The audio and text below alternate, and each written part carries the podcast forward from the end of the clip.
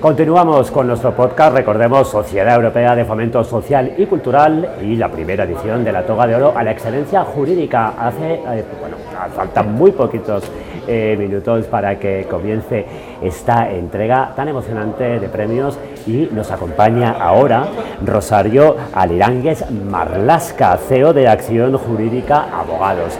Muy buenas noches, bienvenida y enhorabuena por este premio. Buenas noches, muchas gracias a todos los presentes, a todos vosotros.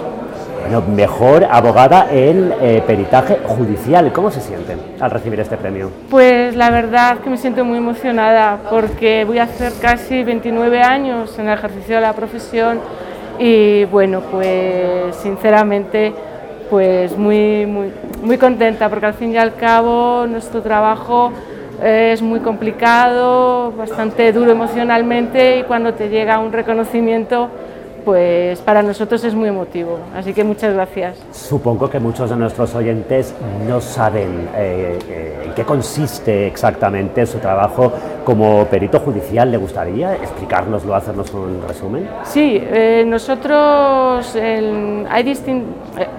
Obviamente, dependiendo de la rama, hay distintos peritos. Yo en concreto soy perito tasadora de inmuebles. Entonces, pues por ejemplo, los peritajes son muy importantes en procedimientos como liquidaciones de gananciales, en los procedimientos de, herencia, etcétera, en las divisiones de cualquier condominio, en definitiva.